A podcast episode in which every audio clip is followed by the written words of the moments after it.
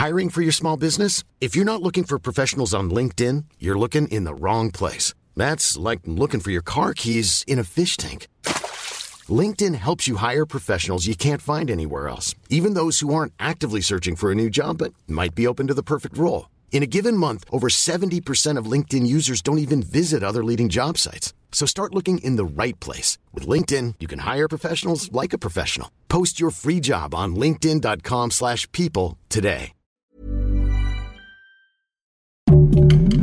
Heraldo Podcast, un lugar para tus oídos. Elden Ring es un juego que la verdad o sea, está muy bien logrado, no me malinterpreten, es un muy buen juego, pero no es mi estilo de juego porque no me gusta a mí clavarme 120 días completos a un juego para poder llegar a la mitad. Y me estreso muy fácil. Y si pierdo mis souls es muy fácil que aviente el control, entonces no es un juego muy para mí. Bienvenido. Desbloqueaste un nuevo nivel de Utopía Geek.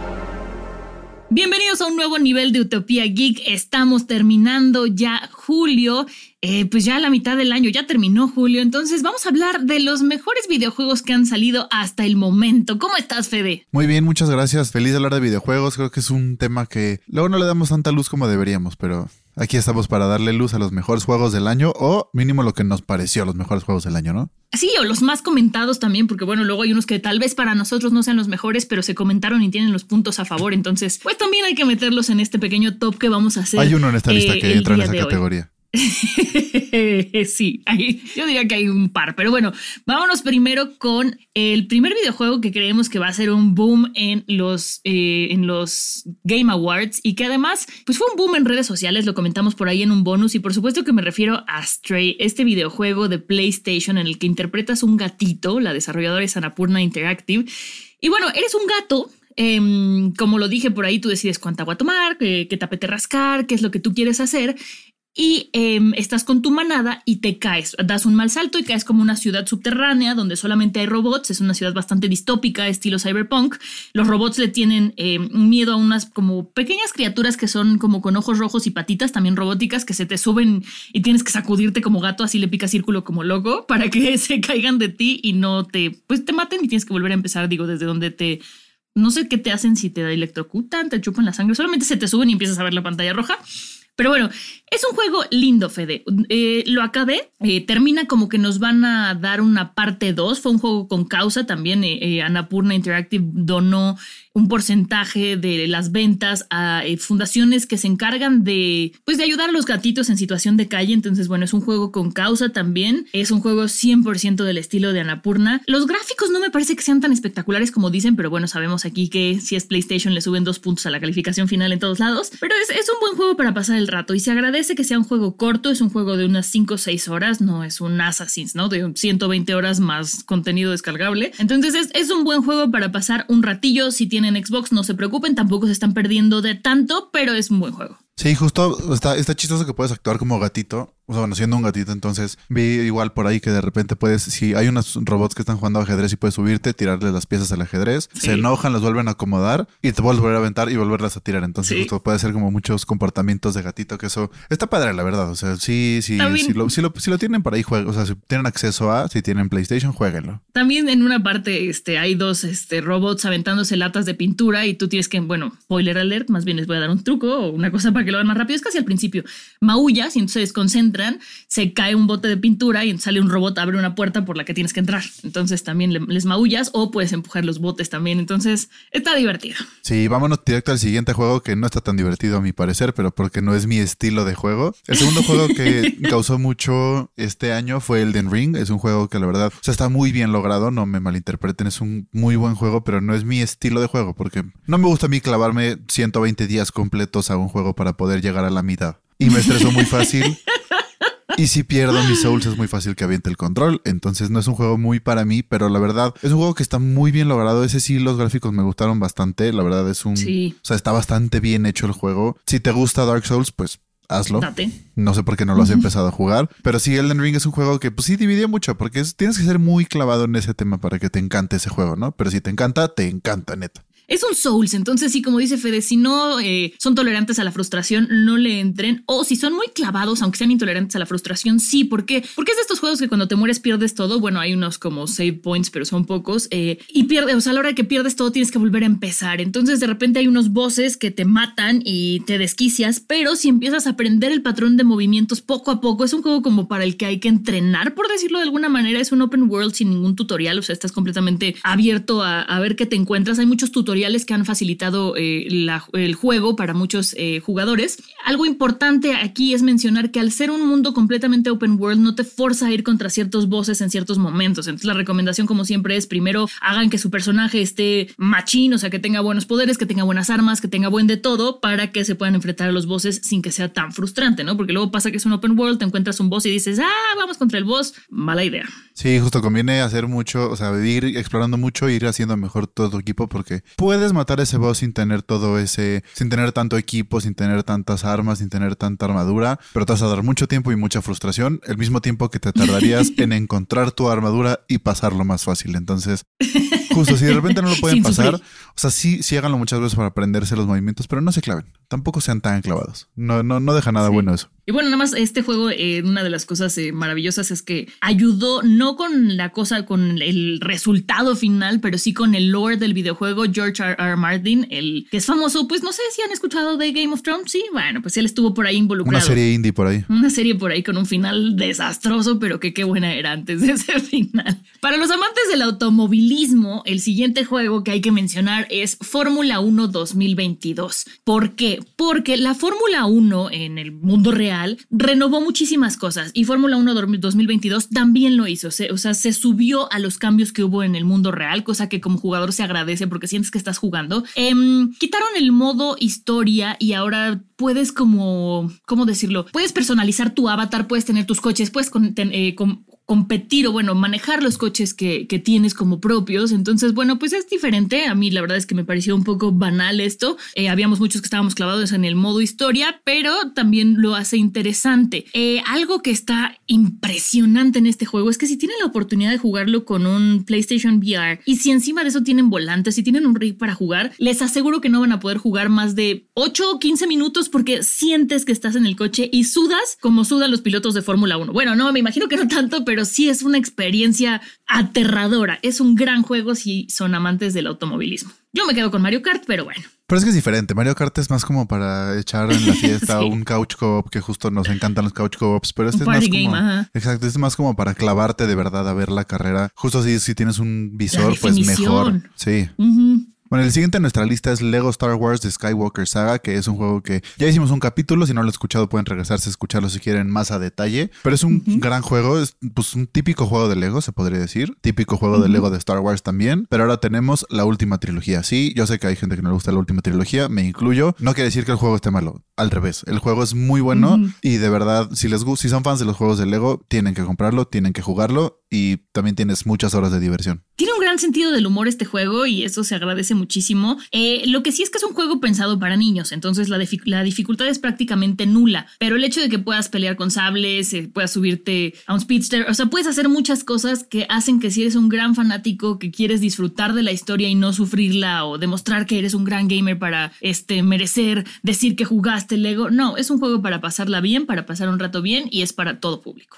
Y hablando de juegos para disfrutar, me encontré con una pequeña joya que a lo mejor ustedes dicen, ¿por qué está en su top? Pero tenía que estar en este top porque yo lo digo, es Rabbit's Party of Legends. Eh, no le hicieron tanto ruido la, gente de Ubisoft porque no querían que se confundiera con el Mario Rabbits, pero es un juego que vale mucho la pena. Lo comentamos también por ahí en algún episodio anterior, pero se los platico aquí otra vez. Es un juego de, eh, puede ser multijugador, couch co-op, gracias a Dios. Es un juego de minijuegos, es una recopilación.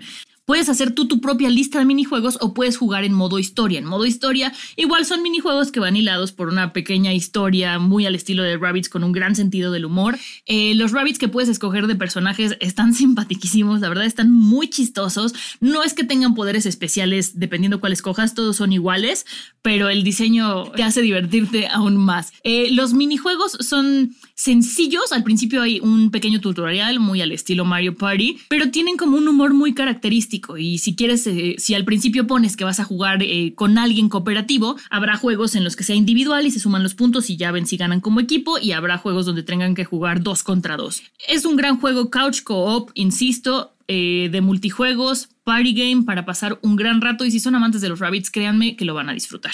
Y también si ya se compraron todos los juegos de esta lista, este juego es más barato. Este juego en la tienda de Nintendo, por ejemplo, si lo quieren comprar para Switch, está en 800 pesos, a diferencia de los otros que cuestan entre 1200 1500. Entonces, por ese lado está mejor. Es como un, digamos, Mario Party, justo como dijo Monse, pero pues más barato y para jugar pues con los amigos. O sea, un juego muy divertido, esos que nos gustan de, de repente de apagar el cerebro y ponerte a jugar, no decepciona. Es como lo contrario, así como es blanco y negro, Elden Ring, Rabbit Party of Legends. Exacto. Y para todo hay mercado, no se pongan de haters con ninguno.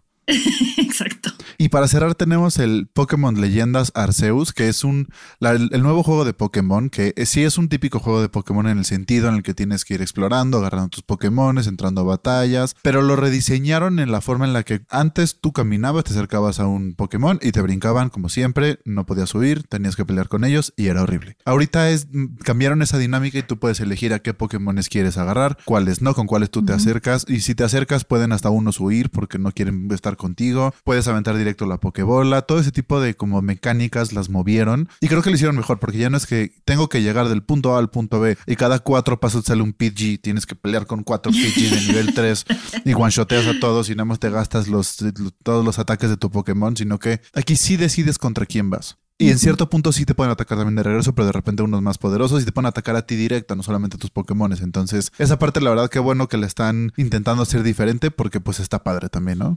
Sí, además es el primer juego de Pokémon que cambia un poco y hace que sea open world. Entonces puedes ir a explorar y entonces te hace sentir más real un juego de Pokémon porque tú decides a dónde ir y como bien dice Fede, qué Pokémon sí quieres y qué Pokémon no quieres. Los Pokémon te contraatacan también, de repente se ponen locochones y el arte es hermosísimo. Yo creo que fue un gran cambio, un muy buen cambio para esta franquicia que ya lleva pues poco más de 25 años.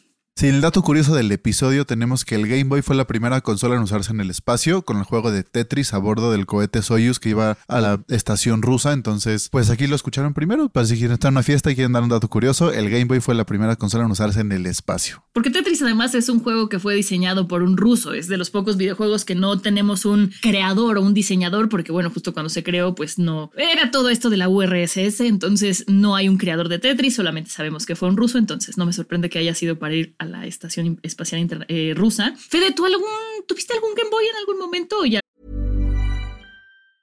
Hiring for your small business? If you're not looking for professionals on LinkedIn, you're looking in the wrong place. That's like looking for your car keys in a fish tank. LinkedIn helps you hire professionals you can't find anywhere else, even those who aren't actively searching for a new job but might be open to the perfect role. In a given month, over 70% of LinkedIn users don't even visit other leading job sites. So start looking in the right place. With LinkedIn, you can hire professionals like a professional. Post your free job on linkedin.com/people slash people today. Hi, I'm Daniel, founder of Pretty Litter. Cats and cat owners deserve better than any old fashioned litter. That's why I teamed up with scientists and veterinarians to create Pretty Litter. Its innovative crystal formula has superior odor control and weighs up to 80% less than clay litter. Pretty Litter even monitors health by changing colors to help detect early signs of potential illness. It's the world's smartest kitty litter.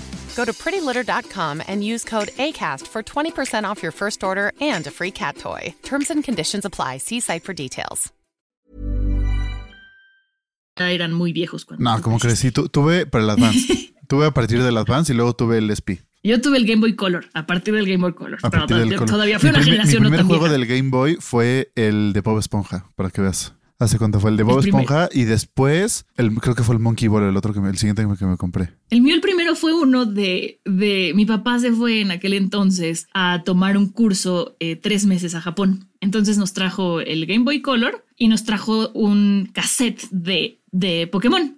Eh, nos trajo el de Pikachu y el de, si no me equivoco, Bulbasaur. Entonces nos emocionamos, lo pusimos todo y estaba en japonés el juego. Entonces nunca entendimos bien qué y me frustré un poco y fue como de no odio Pokémon, no entiendo nada. Y luego ya lo perdoné y lo volví a amar, ¿no? Pero sí, cuando lo aprendimos y estaba en japonés, japonés. fue como de ¿qué? Ahí sí no hay manera de entenderle. No hay manera. En esa época no se podía cambiar el idioma, pero aunque hubiéramos podido hacerlo, no hubiéramos entendido Ni- cómo. ni cambiarlo.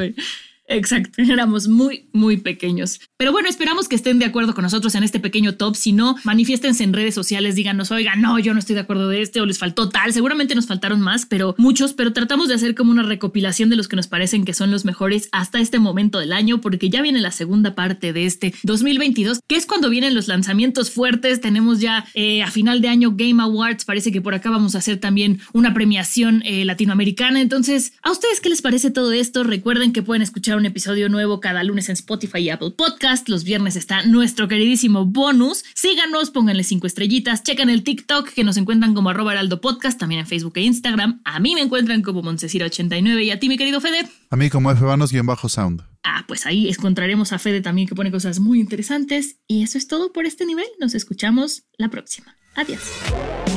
Utopía Geek, producido por Ale Garcilaso y el diseño de audio de Federico Baños.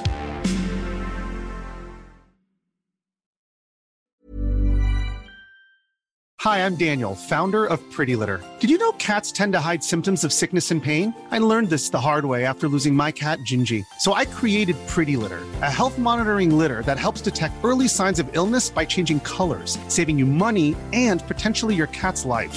Pretty Litter is veterinarian developed, and it's the easiest way to keep tabs on your fur baby's health right at home. Go to prettylitter.com and use code ACAST for 20% off your first order and a free cat toy. Terms and conditions apply. See site for details.